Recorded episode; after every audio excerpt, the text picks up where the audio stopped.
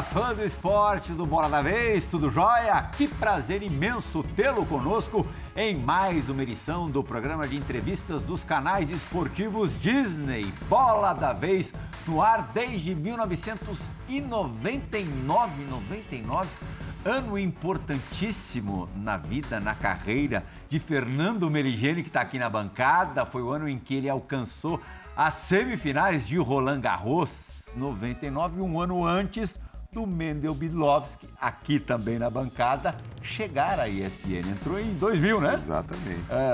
Uhum. Nesses tempos, a nossa convidada de hoje, Carla Di Pierro, eu não sei se é, estava nadando, lutando jiu-jitsu, participando de alguma prova de, de triatlon. Dois eram mais, viu, na, sim, na, na trajetória, na, na vida. É, se está participando de alguma prova de, de aventura. Bom, é, eu sei que ela já estava também engendrada na psicologia. Não sei se já estava formada. Ela é nova, bem nova. É, fui bem nessa, né, Carla? eu queria saber primeiro, é, te agradecer demais por ter vindo nos visitar aqui no, no Bola da Vez. Quando que essas duas coisas, essas duas paixões se uniram? A psicologia e os esportes. Foi por volta de 99. Eu estava na faculdade. Olha, certinho. Na, na, faculdade, em 99, talvez no terceiro ano de faculdade, eu descobri que existia psicologia do esporte, que tinha uma área que cuidava dos atletas. E aí eu falei, bom, vai ser aí que eu vou trabalhar, porque eu sempre vim do esporte, como você falou, vim da natação, joguei handball na escola, fiz jiu-jitsu com meu irmão. E nessa época, em 98, comecei. Surfa, também esqueci de falar surfo, isso. Surfo, ah. surfo, surfo. Hum. Em 98, comecei a fazer triatlon.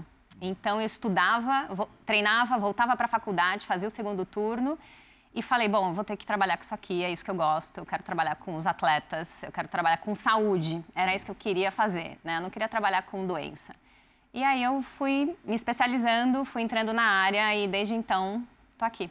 A sua aceitação com os atletas é muito maior por você também ser atleta? Eu acredito que sim e eu ouço que sim. Uhum. Né? Assim, você conversar com o Bruno Fratos, ele vai falar. É, eu tô com a Carla porque eu sei que ela já passou pela dor de ser atleta, por uma competição e ela sabe o que é treino, sabe o que é uma reabilitação de lesão. Eu acho que isso aproxima o atleta e porque eu acho que ajuda na linguagem com o atleta e mais do que isso, com o treinador.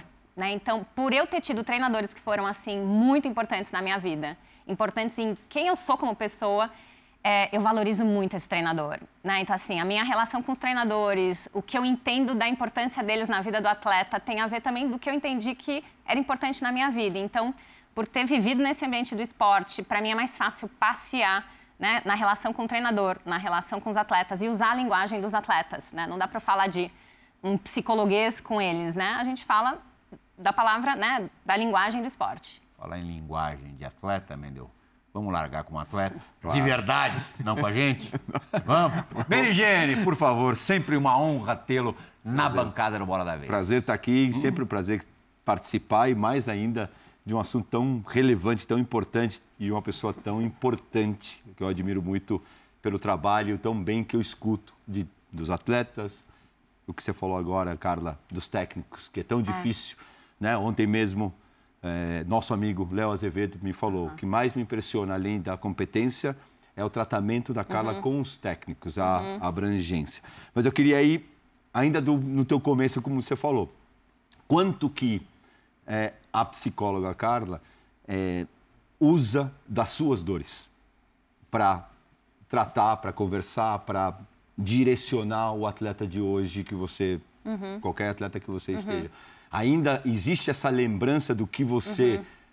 duvidava, do que você tinha medo, do que uhum. você é, basicamente duvidava, né? Porque a gente mais duvida. Sim.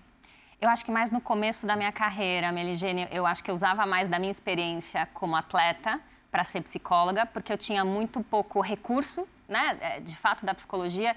Eu usava muito do meu, da minha experiência como atleta. Sim. Hoje em dia, porque eu sou formada há 22 anos e porque eu estou no esporte de alto rendimento há, sei lá, 15, 20 anos, é, eu uso mais da experiência com atendimento com os atletas de alto rendimento. Muito menos do que a minha experiência. Tudo que eu vivi com os atletas que eu acompanhei, seja a transição de carreira, seja uma lesão, seja um favoritismo, uma ansiedade pré-competitiva, é muito mais de tudo que eu já ouvi dos atletas e já trabalhei com eles que eu levo para o dia a dia é, do atendimento dos meus atletas.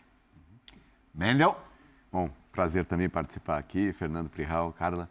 É, a gente ouve muito quando um atleta brasileiro perde uma competição, você que está trabalhando né, nos dois últimos ciclos olímpicos. Está no é... COB desde 2012, psicóloga do Comitê Olímpico Brasileiro, e duas Olimpíadas no currículo, estando ali trabalhando diretamente com os atletas, 16 e depois Tóquio. Exatamente. E a gente sempre escuta: ah, o brasileiro perde por uma questão psicológica. Aí levantam é, questões né, antropológicas, sociais, psicológicas do brasileiro. A gente sempre ouve isso, surgem muitos especialistas para colocar isso em campo. É, e a gente lembra, oh, os latinos são mais emotivos, os outros né, são mais racionais. Claro, cada um tem o seu estilo, o seu jeito, a sua personalidade, mas existe algo assim ou é bobagem em relação aos brasileiros quando vão para uma competição é, em alto nível? Eu acho que existem dois tipos de atletas. Né? Existem os atletas brasileiros que vão lá para ganhar, e eu não diria que é a maioria, né? mas são aqueles que estão preparados, são aqueles que já ganharam, que vêm num processo importante de preparação profissional e que vão encarando assim: eu posso ganhar isso aqui. E ainda existe, né, assim, talvez a nossa cultura ainda ache que só participar de uns Jogos Pan-Americanos já é super legal.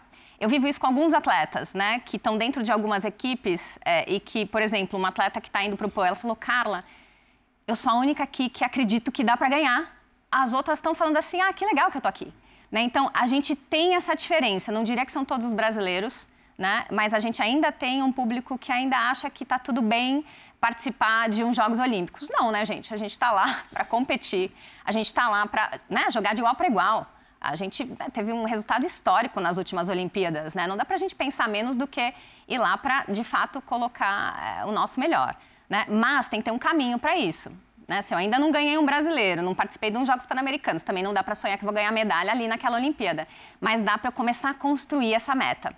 E é isso que a gente faz com os atletas, né? Onde eu estou hoje é onde eu quero chegar. Quanto tempo eu vou demorar para chegar? Então, esse atleta que consegue né, imaginar que em 4, 5 anos ele vai se desenvolver, ele vai ter recurso, ele vai alcançar as metas dele, esse cara pode chegar longe. Qual que você acha que é o, o, o, a grande dor do, do atleta brasileiro? onde ele se apega mais? A pressão mesmo? A, a cobrança interior? A, a desculpa? Uhum. Né? A gente tem muitos, muitos sentimentos ali quando está jogando. Uhum. Né? E, e, e, é muito fácil pegar essa bengala e falar, ah, uhum. ela é minha, e também, né? Não tenho dinheiro, ah, não Sim. tenho a mesma preparação. Onde você vê que, que o atleta brasileiro mais se, se encaixa ali? Então, eu vou falar do ponto de vista dos atletas que eu atendo. Sim. E assim, eles são privilegiados, os que eu atendo. São atletas que têm apoio do COB, são atletas que têm físio, que têm avaliação física, né? E que não têm o discurso de eu não tenho a estrutura. E mesmo assim, esses atletas têm questões emocionais, né? Lógico. E o que eu percebo é que muitas vezes tem uma autocobrança gigante que é maior do que tudo que eles vivem externamente. E hoje em dia a gente tem também uh, uma cobrança que vem né, da internet e das mídias. Eu acho que isso realmente tem afetado emocionalmente os nossos atletas, independente se ele já é um vencedor ou se ele é alguém que está ainda em desenvolvimento. Né? Os nossos jovens, os nossos atletas estão muito sensíveis à rede social e cada vez mais a gente está tendo que orientar. Né? Então, assim, Bruno Fratos, que é um atleta que eu acompanho, saiu da rede social três, quatro dias antes de competir. Porque tinha feito um comentário, tinha feito um post que foi super mal entendido. Ele falou, vou sair. Ele saiu, inclusive, do WhatsApp. A gente não tinha como encontrar ele. Era via Michele, né? Quer falar comigo? Então, vem falar com a Michele. É, Ana Marcela faz a mesma coisa, sai das redes sociais. Então, os atletas que conseguem, entendem que precisam se proteger e diminuir estímulo né, estressor, sai da rede ou né, perto de uma competição não está ali. E nem vai ver comentário, porque assim eles se protegem. Porque é muito duro o que eles veem e escutam de qualquer um, né? De qualquer um. Além da é, enorme dependência que esse troço aqui é, nos provoca, né? A todos é, mesmo, é, existe o que você acabou de falar. Uma cobrança totalmente exacerbada, cruel, é, de gente que é, nem nem tem embasamento, um mínimo embasamento para criticar, mas critica sem dó nem piedade. Você entende que a rede social faz mal para a saúde do atleta? Com certeza. não tenho nenhuma dúvida. É, mas não quer dizer que ela só tem um lado ruim. Ela é importante para ele expor a marca dele, uhum. para ele expor o clube dele. Então, assim, é uma, é um, uma ferramenta de trabalho importante, mas é uma ferramenta que precisa dos seus limites. Né? Eles precisam saber quem seguir, né? limpar o feed deles, entender quem que eles vão responder ou não vão, colocar uma pessoa para trabalhar ali para eles, os que podem, claro, né? E, e, ficar ali na frente respondendo o que for necessário. Mas é, atualmente é, é uma ferramenta que pode trazer mais prejuízo do que benefício. Tem um outro problema, né, além das críticas, é, é a gente ficar na tela o tempo inteiro e impactar o sono do atleta. Uhum. Então, o atleta está indo dormir com o celular aqui. Isso é um problemaço, né? Você está com uma luz ali em cima de você quando você tinha que estar, tá, sabe, relaxando, diminuindo estimulação. Recuperação né? do sono, né? A recuperação do sono. Tem uma coisa que chama fadiga mental. Quando a gente está no, no, no, celular, é muito estímulo, né? Você vai virando e muita coisa. Então, a gente já tem estudos que mostram que o uso de celular antes de treino e competição aumenta a fadiga mental, o que pode reduzir desempenho, reduzir concentração. Então, o celular precisa ser usado na medida certa. E a gente precisa ensinar os atletas a fazer isso. Uhum. Você falou algumas vezes, é, já que já citou algumas vezes o nome da Ana Marcela Cunha. Eu sou foi de carteirinha, das maiores atletas da história desse, desse país. Uhum. Acho até que a gente deveria, no geral, valorizá-la muito mais. A maior mais. atleta. Eu acho é, que olhando para tudo que ela ganhou, ela é a maior atleta feminina. É, é, e eu, é, tentando trazê-la, que é o bola da vez, sempre esbarro na questão dos, dos treinos. Ela uhum. não abre mão de um treinamento. Ela é, morava no Rio de Janeiro, agora está indo para a Itália, né? Isso. É, Você pode se... repetir isso, que é muito bom, né? porque é bom demais, né? Ela, é, é prioridades ela é, né? que a gente mais talvez precisa. a pessoa mais regrada que eu já, já tenha visto. Ela não abre exceção mesmo. É, é claro que isso, é, para o atleta, é ótimo. Essa disciplina, uhum. eu entendo que é, mais faça bem do que, uhum. não sei nem se faz mal. Mas, assim, é, você viver nessa rotina, que também acaba sendo muito exaustiva, não, exaustiva, não só pela pela carga é, muito grande de, de, treinos de uma atleta desse, desse porte, mas também pela, pela obrigação. Durante muitos anos isso. Uhum. Também não vai chegar uma hora que, que ela vai pagar uma conta alta? Eles pagam uma conta bem alta, né? Essa, essa rotina de comer, dormir, treinar, comer, dormir, treinar. É, muito do que eu falo quando eu vou fazer palestra né, sobre a vida dos atletas é... Sim, é uma rotina de sacrifício, sim, é uma rotina dura, mas a gente tem que ter momentos de descompressão e relaxamento, senão é insuportável. Senão eles quebram no meio do caminho. Uhum. Então não é só comer, dormir, treinar. É comer, dormir, treinar, ter um hobby. Comer, dormir, treinar, fazer conexão com família, amigos, namorado, namorada. Comer, dormir, treinar, estudar. Por que não estudar? Ana Marcela estuda. Ana Marcela estava na faculdade, né? É, quando ela ganhou a medalha olímpica dela. Ah, não, atleta não pode estudar. Sim, atleta deve estudar. Inclusive porque se ele estuda, diminui a chance de, na transição de carreira, ele ter questões de saúde mental. Então, hoje em dia, a gente tem incentivado o atleta sim a estudar. Eu não vou ser o cara, né? Eu não vou estudar uh, né, o dia inteiro, o período inteiro, mas se eu fizer um curso, se eu estudar online, eu vou ganhar repertório para lidar com tudo que acontece né, na minha vida pessoal, na minha vida profissional, e eu vou estar muito mais pronto para uma transição de carreira, que é talvez o momento mais vulnerável do ponto de vista de saúde mental da vida do atleta, onde ele pode deprimir, ficar ansioso, abusar de substância. Né? Então, a gente tem incentivado o atleta a estudar, a gente tem incentivado o atleta a ter uma rotina de descompressão, que a gente chama de recuperação emocional. Os atletas estão super acostumados a recuperar fisicamente massagem, suplementação, bota de compressão, gelo. Hoje em dia eles estão entendendo que eles também têm que recuperar mentalmente. Porque se eles recuperam só fisicamente, só que eu estou ansioso, estressado, não adiantou nada uma hora de massagem que eu fiz se eu fiquei na massagem ali, né, ruminando um monte de medo, pensamento, ansiedade. Né? Então a gente está ensinando, tem que meditar, tem que relaxar, tem que fazer treino de respiração. E aí sim eu aguento uma rotina como essa que a Ana Marcela tem, que o Bruno Fratos tem. No caso específico da Ana Marcela, é, eu imagino que seja o tipo de pessoa que até te surpreenda muitas vezes. Ela é incrível. E eu já ouvi você falando que muitas vezes você teve que trabalhar mais com a família dela, né, uhum. do que com ela própria, pelo perfil que ela, que ela tem, que é surpreendente. Isso foi nas primeiras Olimpíadas, né? Então, na, eh, nos primeiros jogos ali que eu acompanhei ela para o Rio, ela era uma menina, então, os pais tinham uma importância grande ali, uma grande referência naquele momento. Então, muito do meu trabalho foi mesmo com a família é, e com a Ana junto. A segunda, as segundas Olimpíadas, eu não precisei falar absolutamente nada com os pais. Né? É, primeiro, porque a gente já tinha uma relação estabelecida, se eles precisassem de algo, eles iam me ligar. Segundo, porque realmente o trabalho era ela, treinador, e a equipe multidisciplinar. Estava muito claro o foco, eles são hiper organizados, é o que vocês falaram da Ana, ela realmente, assim, é muito focada. E estava claro o objetivo, vamos ser campeões olímpicos. Então, para que alguém que, que, quer ser campeão olímpico, não dá para sair da rotina. Não dá para né, é, perder a mão e, sei lá, chutar o pau da barraca no final de semana. Então, ela realmente organizou a vida dela para ser campeã olímpica. Eu não sei se vocês ouviram ela falar, mas ela deu é, algumas entrevistas, né? A frase que ela falou para o treinador dela na manhã da, do dia que ela foi campeã foi: vão ter que nadar muito para ganhar de mim. O nível de autoconfiança que ela estava tinha a ver com tudo que ela tinha feito até ali. Quando ela chegou é, na vila, eu sentei com os dois e perguntei, com ela e com o Pocente, o que, que vocês querem que eu faça? Onde eu posso ajudar? Eles falaram: nada, doutora, tá tudo programado. Eu falei: então tá bom. Faz um favor para mim? É, o paciente perguntou. Eu quero que ali, antes dela nadar, que ela fica ali naquele lugar de concentração, que só esteja eu, o médico do COB e a Ana. Você fica ali na porta, não deixa ninguém entrar, ninguém do Brasil. A gente não quer nenhum estresse naquele momento. É que a gente quer que esse momento seja nosso. Eu falei, tá bom. Então eu conto para todo mundo que nas Olimpíadas eu fui cão de guarda do time da Ana Marcela. eu fiquei lá na porta, não Por deixei ninguém entrar. E eu fiz o que me pediram.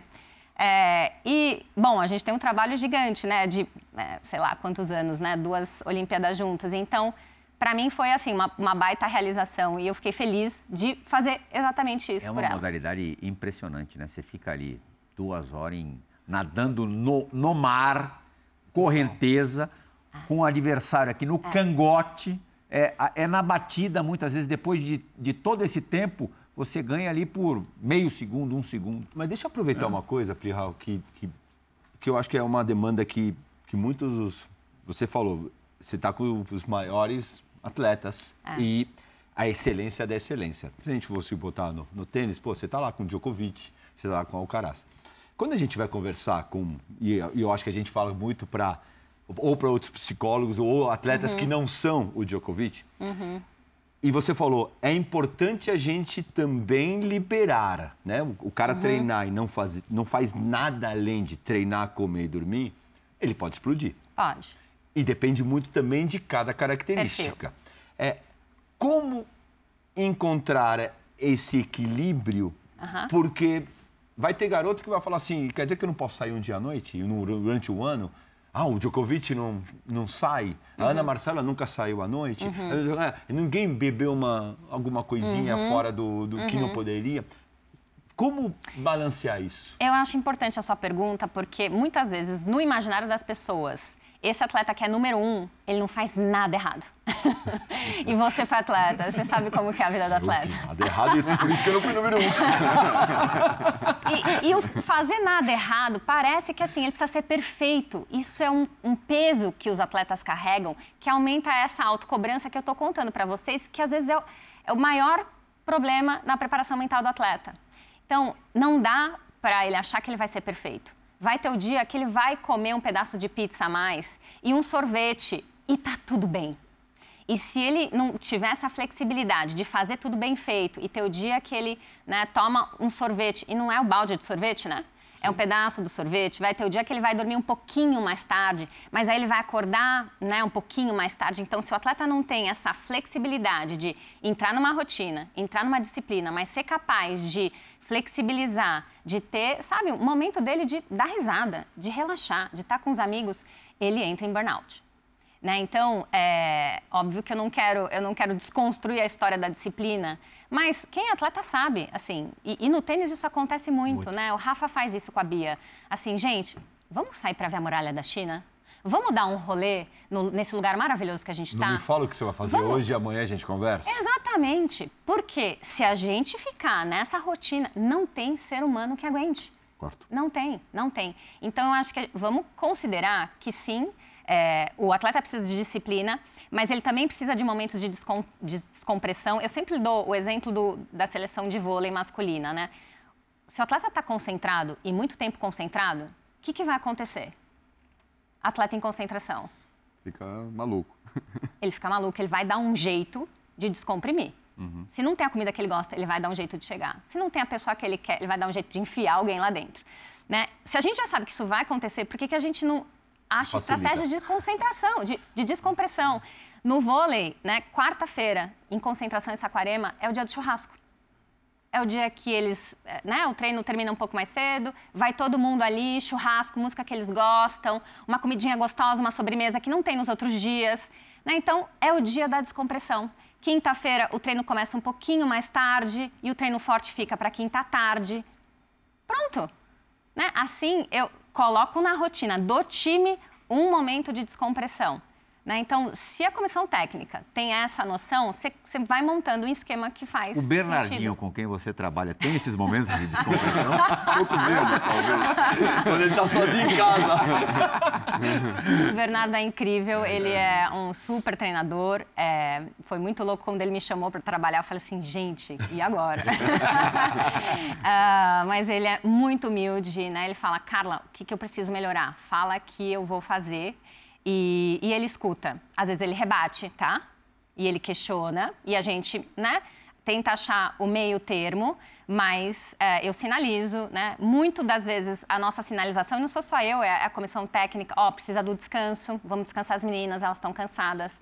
Né? Cuidado com pressionar muito essa atleta aqui, ela tem um perfil específico que excesso de pressão ela não vai funcionar. Então, é, são pequenas dicas que, conhecendo o time, a gente consegue traduzindo para o Bernardo e ele vai colocando em prática dentro de quadro. Como que é a, a diferença, você colocando na seleção de vôlei? Você faz o trabalho com atletas de esportes individuais e você chega em uma seleção de vôlei que tem um grupo, tem uma comissão técnica, vem com a cultura daquele esporte. Como que é que você chega para... Eu acho, imagino ter que conquistar o pessoal É também. diferente. Como que é esse trabalho quando você chega já num grupo formado para começar o seu trabalho? É desafiador. Porque é mais gente, então, quando você está numa equipe, né, num- numa equipe que tem uma modalidade individual, você está ali no tete a tete com o atleta, você cria um vínculo, uma relação e trabalha com aquela comissão que geralmente é bem enxuta, né? É um treinador, um preparador físico. Numa uma seleção de vôlei, é uma comissão que tem quase 10 pessoas. Um exército. É um exército, é um, é um time masculino, também é diferente de um time feminino. Né? As meninas, elas se aproximam, elas falam. Os homens não falam tanto como as meninas falam, então vem um ou vem outro. Então, muito da minha estratégia quando eu tive com os meninos do vôlei foi atender individualmente, conhecer cada um, quem era, né? falar também das necessidades e trazer estratégias para a gente trabalhar em grupo. E está sempre muito perto da comissão técnica, né? Eles também entenderem meu trabalho, a gente também né, gerar uma confiança ali para eles também me pedirem ajuda. A demanda tem que vir deles também. Ó, Carla, está acontecendo isso aqui. Vamos trabalhar em cima disso, dessa necessidade? Então, é um trabalho de se conectar com comissão e com o time para depois a gente conseguir colocar algum tipo de intervenção. O fato de você não trabalhar com futebol é, é, passa por você não dominar o universo do futebol? Você trabalha com atletas olímpicos. É uma outra realidade, não estou dizendo que seja melhor, pior, tal. Mas eh, se te convidassem para trabalhar com futebol, você aceitaria? Para fazer parte de um time, não, porque Uhum. aí eu teria que me dedicar para o time e teria que abrir mão dos outros atletas. E eu, não- eu não topo, eu gosto muito de trabalhar com os atletas olímpicos. Mas eu já trabalho individualmente com alguns atletas De futebol? de futebol, de futebol, que me procuram individualmente na minha clínica particular para trabalhar questões específicas. E, e muitas vezes são os próprios ah, profissionais do futebol que me indicam. A médica do esporte, eh, um treinador ou um preparador físico. Ah, e assim, eh, muito por acaso, eu acho que eu entrei no esporte olímpico muito porque todos os esportes que eu sempre trabalhei foram olímpicos, né? Natação, triatlon, tênis. Então, eu fui muito mais para esse ambiente A cabeça do, do atleta olímpico, é claro que é, também varia de modalidade para modalidade. É, na comparação com, com a do jogador de futebol, é muito diferente? É diferente. É diferente. É uma cultura muito diferente. Acho que o Fino deve viver isso, né? É, é diferente. Eu acho que a, a relação com a mídia, com visibilidade, com dinheiro, isso tudo é muito diferente. Né? O esporte, ah, futebol é um show, né? O, né? o tênis não dá para comparar, né? Mas assim, maratona aquática. Quem que assiste a maratona aquática, né? A natação também. Então, e o foco dos Olímpicos ah, tem um nível de, de dedicação, de cuidado com o seu próprio corpo e com a sua rotina muito alto. Tudo bem que eu, tô- eu trabalho com os, os tops, né? Então, assim, é, um- é uma, uma organização da vida em relação àquela, àquele objetivo e àquela meta ali.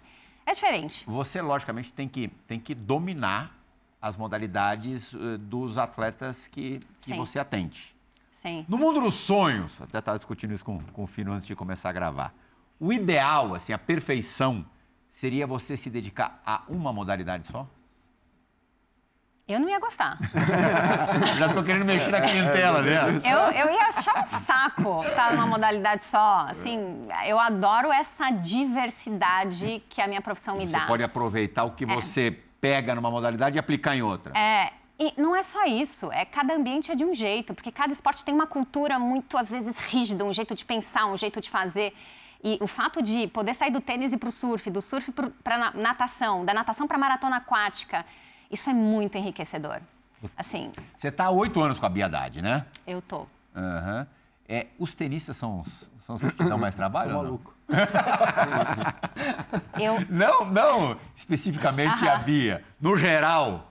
eu adoro trabalhar com tênis. Adoro. Eu adoro o ambiente, eu gosto das pessoas. É, os treinadores, os atletas que eu tive a chance de trabalhar ah, valorizavam muito o trabalho da psicologia e todo o cenário profissional, né? Metas e treino e, e toda uma rotina. Então, assim, é muito legal trabalhar com tênis. É, realmente é um esporte onde a parte mental é muito exigida. Quando eu comecei a trabalhar, e meu primeiro atleta de tênis foi o Belucci. E, e eu nunca tra- tinha trabalhado com tênis. E eu falei, gente, e agora? Tive uma aula de tênis com meu filho, que na época tinha, sei lá, uns 12 anos e jogava tênis. Eu falei, Cauê, meu, me, me explica aqui, pelo amor de Deus, o que, que, eu, que, que eu tenho que saber. E eu tive, assim, é, a oportunidade de trabalhar com um cara sensacional, que é o Orsanic. Então, o Daniel Orsanic, ele me ensinou tênis. Né? Campeão É, da Copa Davis da Argentina, campeão, É. né? E Ele me ensinou. Demais. Ele falou, O Carla... Belucci, esteve, o Belucci esteve aqui com a gente, deu uma tremenda entrevista, ótima mesmo. O, o Fino fez, fez parte da, da bancada, não poderia ficar fora. É, e ele é, a- abriu o coração de verdade aqui. E aí, depois de ouvir o que eu ouvi dele, eu fico imaginando você estrear no tênis Com o é, Belucci. O Belucci. Foi É. o trabalho mais desafiador, assim, sem sombra de dúvida, e ao mesmo tempo talvez mais recompensador, assim, porque foi legal ver o que a gente conseguiu produzir no tempo que a gente trabalhou. E eu falo a gente porque foi o Orsanic, assim, a gente era um, um trio, né? Era o Orsa, eu e o Belucci, e óbvio, tinha um preparador físico que foi alternando.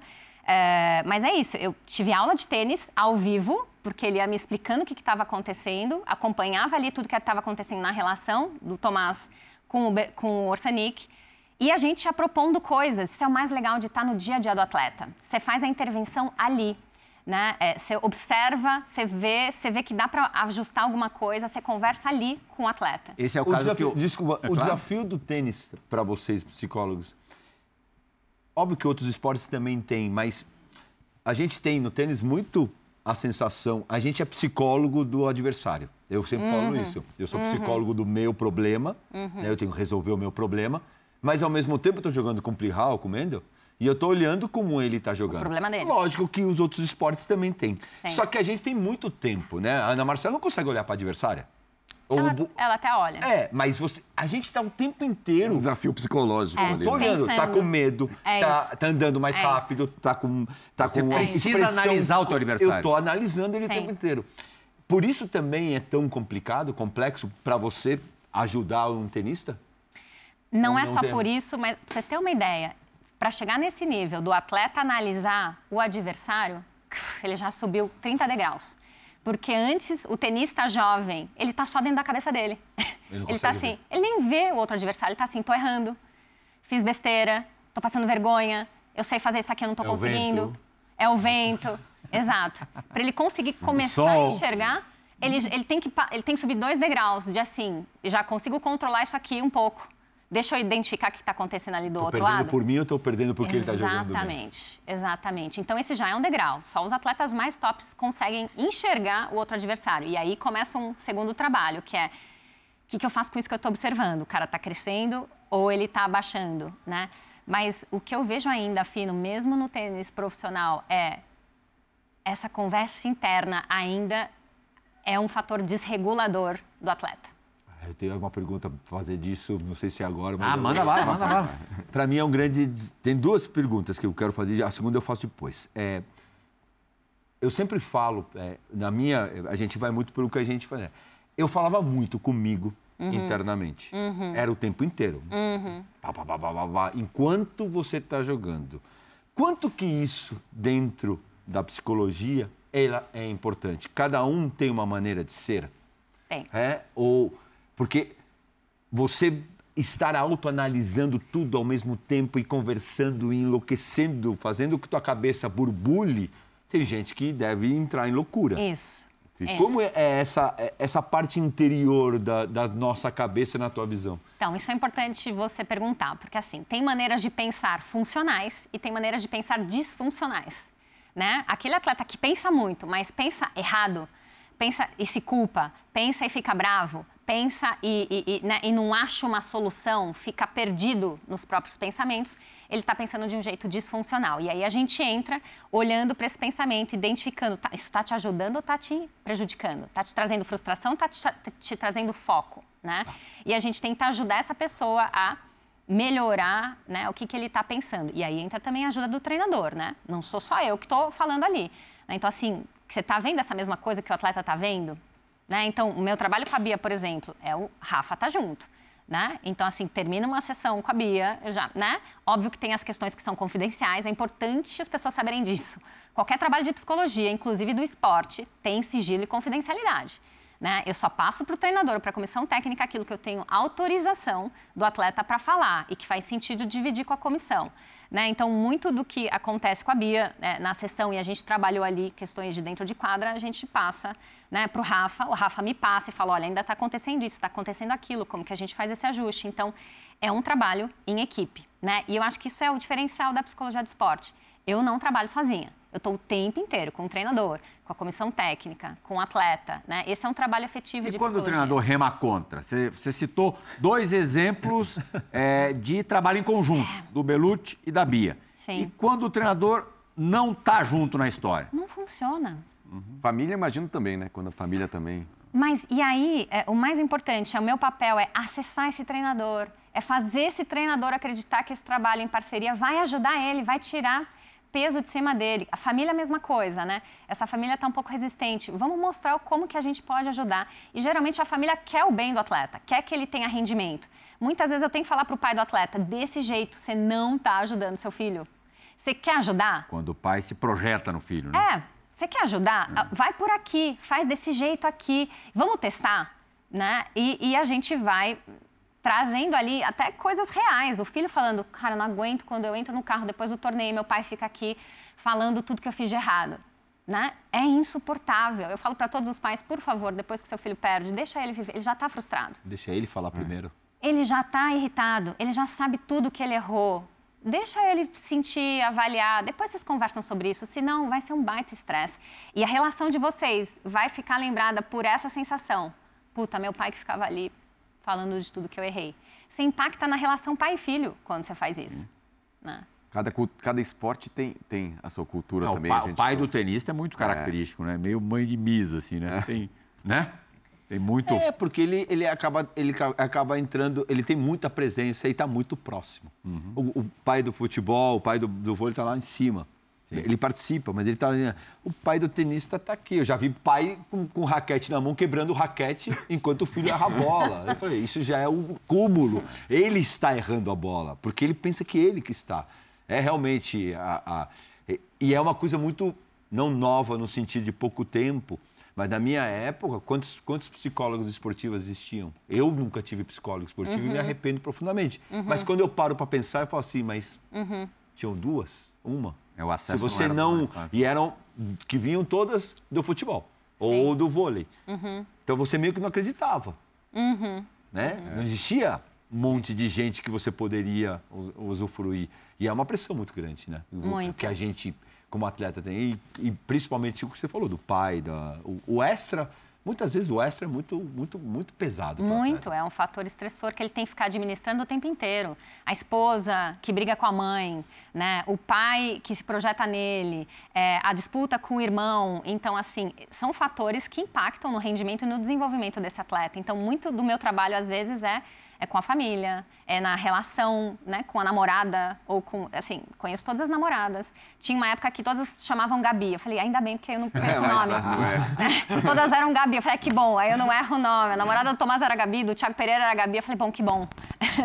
porque a gente tem que conhecer elas, Claro. a gente tem que acessar. Às vezes a gente tem que sinalizar, me ajuda aqui um pouquinho, né? Me ajuda aqui nesse dia anterior, não vamos falar desse assunto. Eu não sei se vocês viram o documentário do Beckham, a Vitória. Eu assisti. Você assistiu? Ela conta pro Beckham que tá grávida antes do jogo contra a Argentina. Sim. Totalmente desnecessário e E inadequado. ele só é expulso no E ele jogo só é expulso no jogo. Deixa um pouquinho só com. De, de leve. De- né? E depois massacrado. Massacrado. Depois massacrado. Então, olha Por a anos. importância que orientar a família, orientar quem está ao redor, ele- que eles têm e o que eles devem ou não falar e em que momento falar. Então, às vezes, esse é meu papel também. É inegável a importância da, da psicologia esportiva. Para você, o quanto que é preocupante a seleção brasileira de futebol não ter um psicólogo? Eu acho que assim, hoje em dia é inadmissível a gente não ter um psicólogo dentro de um time, né? Principalmente de um time de altíssima performance. Ah, principalmente para em casos de emergência, tem alguém que sabe e dá recurso ali e ajuda, né? Uma pessoa que está precisando. E segundo, ah, porque não, não tem mais como a gente não falar em saúde mental, gente. Assim, a gente está num momento onde isso é o maior, né? É a maior questão. A gente tem uma pandemia aí de atletas passando por questões dentro do futebol, fora do futebol. Então, por que não começar, né, inserindo um profissional ali, entendendo quem que é esse time? Muito do meu trabalho quando eu entro, né, num- numa equipe é, vamos avaliar a saúde mental dessas pessoas. Primeira coisa, tá todo mundo bem? Para a gente ir para uma seleção e enfrentar toda essa pressão? Porque se não tiver, vamos tratar já. Né? Se tiver alguém com transtorno de ansiedade, deprimido, com alguma questão, já vamos cuidar disso aqui, porque senão lá na frente vai dar ruim.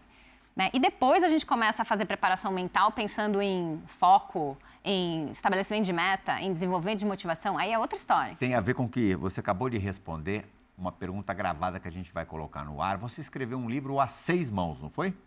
Foi, Hã? foi. Eu, Eduardo Silo e a Fernanda Tartalha, o Então, Léo. Dono de duas dessas mãos, o Eduardo, Ah, que legal. gravou uma pergunta para você e a gente vai, vai ver agora.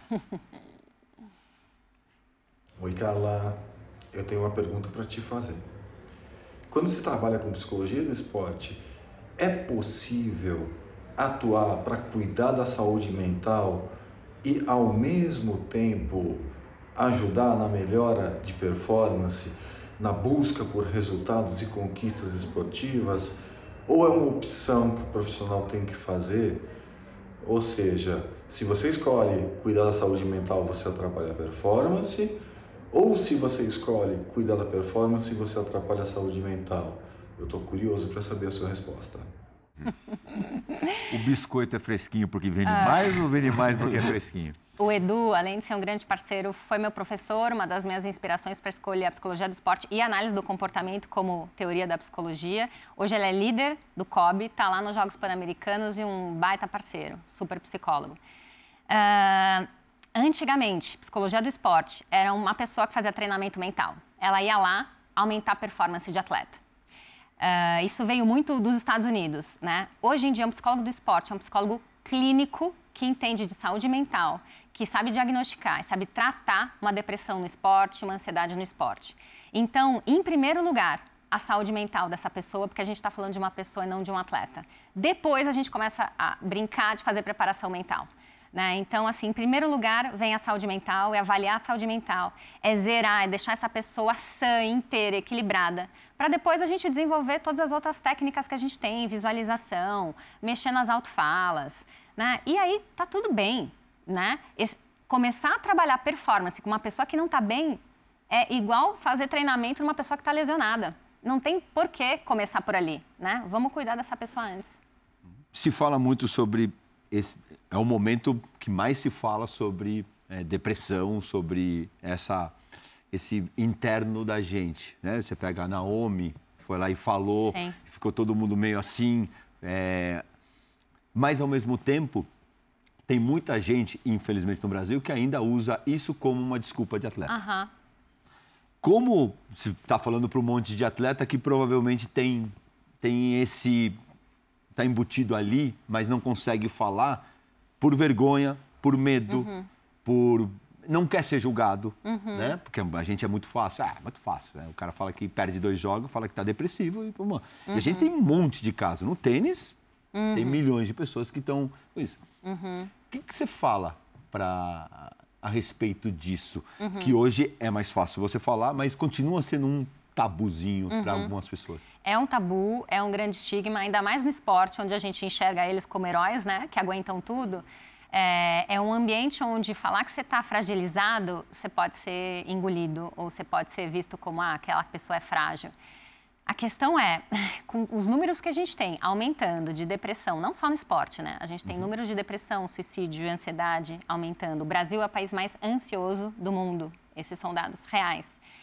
A gente tem que olhar para a saúde mental como realmente algo que está do nosso lado. Né? É, não é mimimi, não é, é, coisa pequena, pode ser algo grande. Né?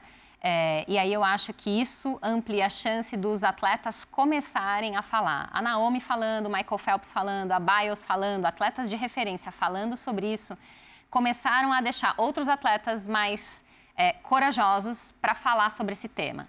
E aí é importante diferenciar o que é uma pessoa que está com um momento vulnerável emocional e vivendo né, com um transtorno mental instalado e alguém que tem só uma ansiedade pré-competitiva. São coisas bem distintas. Né? Então, alguém que vai na TV e fala, não vou competir porque eu não estou bem, né? e sai da competição, como o Gabriel Medina fez, é porque ele não está bem. É porque se ele competir, ele corre risco de cair numa onda do Havaí e morrer. A mesma coisa a Biles, né? Ela vai dar um flick, uma pirueta. Se ela não está bem, do ponto de vista cognitivo, emocional, ela perde toda tomada de decisão, ela perde questões cognitivas ali que ela tem que usar na prática dela, né? Então, é, é importante... E imagina o quanto a barra não pesou para ela ter anunciado isso às portas Olimpíada. dos Jogos Dos Olímpicos. Jogos Olímpicos. numa Olimpíada, É. né? Numa comissão técnica americana que devia ter sim o suporte emocional. Então assim, para essa menina tomar essa decisão, ela estava ali assim, não dá mesmo, não dá mesmo.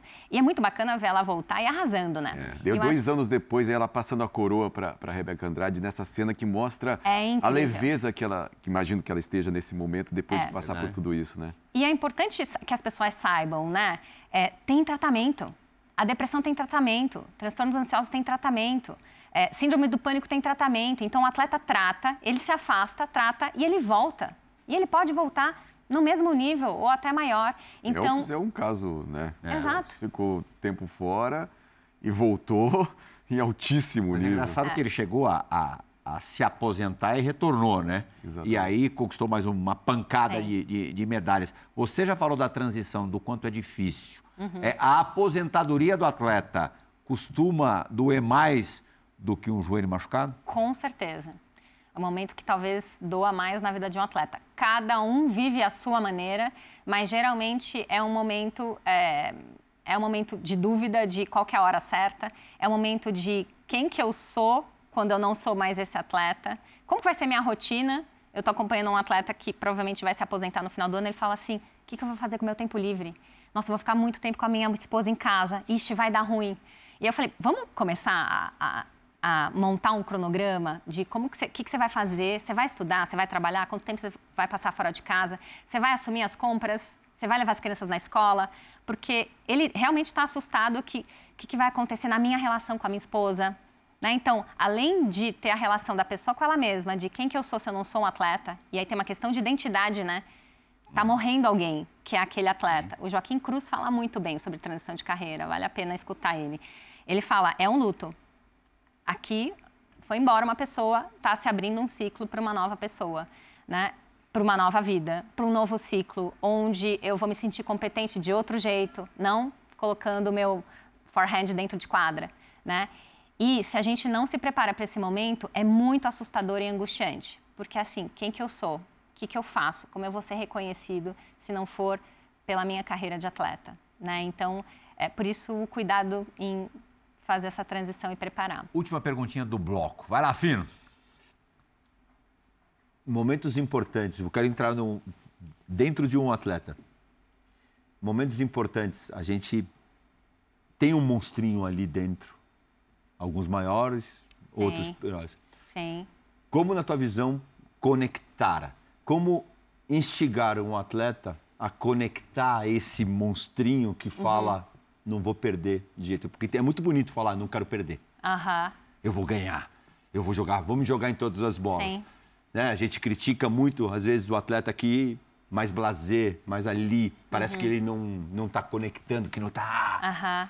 Lógico que eles são diferentes. Tomás Uhum. era diferente do Guga, de mim. São Uhum. pessoas diferentes de maneiras de se lidar. Mas que ele conectava o cara, o cara lá dentro que ele tem. Como, como fazer esse essas pessoas conectarem, esses atletas conectarem o seu monstrinho interior? Quando você fala conectar, entrar em contato com esse medo, com essas dúvidas. É, é com, com a, como eu não vou perder de jeito nenhum e eu, e eu deixo tudo ali para Aham. para correr atrás. Eu, eu conecto isso muito com o estado de flow que o atleta entra, né? Que é esse estado que, assim, cara, é só isso aqui, nada mais. Não entra medo, não entra quem está assistindo. Né? No estado de flow, o atleta tá só ali fazendo o que ele está fazendo, com uma sensação de prazer, foco intenso, é uma sensação que ele controla, que tudo sai com muita facilidade. Para entrar nesse estado, eu tenho que estar desconectado do meu medo, desconectado do que estão achando de mim, de- e só conectado com o que eu estou fazendo ali, com prazer, com a minha sensação de que eu mando bem nisso aqui, eu estou gostando, tem uma sensação de prazer no flow bem importante. O atleta que consegue chegar nessa sensação, ele se desliga desses monstrinhos e desses medos, né? Porque ele está ali no aqui e agora. O medo está muito ligado com a ansiedade, com o pensamento de se eu perder, e se eu não conseguir, e se eu passar vergonha, né? E Sob se eu efeito ganhar também. também, também. E o se eu ganhar está no futuro. O atleta que está no futuro não vai entrar em estado de flow. O atleta tem que estar ali, Presente. presente, independente se ele está no primeiro, no segundo set ou no match point. Ele tem que estar ali. Ele não pode estar comemorando já. Ele tem que estar gostando de estar ali, é, sendo desafiado. E você não acredita em resultado, em sucesso no esporte sem prazer, né? Ah, eu acho difícil.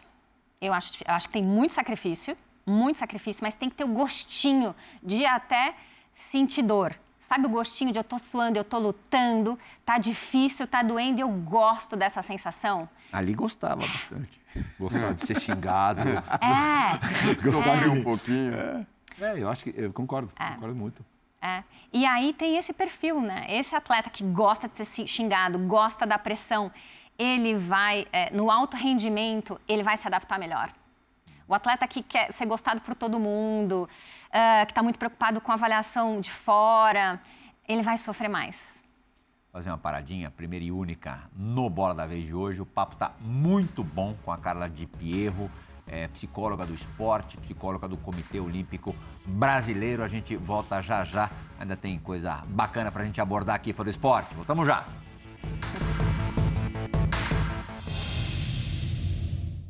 Fala galera do Bola da Vez, Bruno Fratos aqui. Queria dar parabéns para vocês por terem convidado essa excelente profissional. Acabou se tornando uma amiga pessoal minha também, além de ser minha psicóloga, minha terapeuta pelos últimos seis anos, até mais eu acho. E minha pergunta vai ser a seguinte: a gente acabou de ter Setembro Amarelo, até com marca de touca aqui.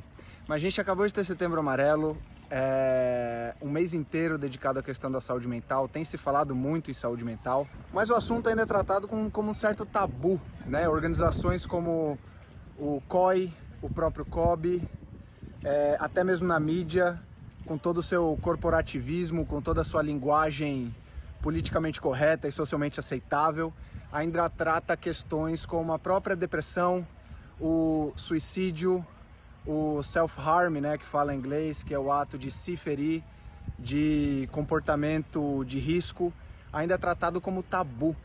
Então, o que de fato a gente pode fazer para que a coisa saia da conversa, saia do, do post, né, corporativo no Instagram, aquela coisa só para inglês ver, e, e realmente a gente possa ajudar quem sofre desse, dessa, o que no meu, o que na minha opinião é a real e mais grave pandemia que a gente sofre hoje em dia, que são as questões de saúde mental. Frato sendo frato. Bem prático, direto ao assunto. E aí, vamos resolver de que jeito? Ótimo. É, eu, eu acho importante assim. Primeiro, o COI está assim, é, interessado em falar sobre isso, senão ele não tinha montado um curso e não tinha juntado pessoas para montar um consenso que Uh, Aliás, desde você 2009. participou do primeiro, né? Participei do primeiro curso, Uhum. né, da primeira turma uh, sobre saúde mental em atletas de elite, né? É, e esse curso só nasceu depois que eles juntaram, em 2019, vários profissionais que juntaram vários artigos sobre saúde mental dentro de esporte de alta performance e montou um consenso. Nesse consenso tem todos os transtornos mentais que acometem os atletas, a prevalência dos transtornos, como prevenir e como tratar. Né? Então, a gente já tem esse documento, é importante que as pessoas saibam disso. O acesso é, né, é só entrar no, no, no British Journal of Sport Psychology, é, Medicine Sports, na verdade, é, tá lá, né? Uh, e quanto mais a gente falar, e nesse curso, é, todo mundo que entrava tinha também esse dever, né? Você vai sair daqui, você é uma pessoa que tem que multiplicar esse conhecimento dentro do seu comitê, para o seu país e para os seus atletas. E é o que eu faço desde então, né? É o tema que eu mais falo, o que mais me chamam para falar sobre saúde mental no esporte, porque é o que acontece, é o que o Bruno está falando, né? É, e uma pessoa na semana que teve o acontecimento da Valesca é, me falou, puxa, como que você está? Você está impactada? Eu falei assim, eu trabalho com isso todos os dias. Eu já fiquei no telefone, o atleta me falando, eu vou me matar, e eu fiquei no telefone com ele.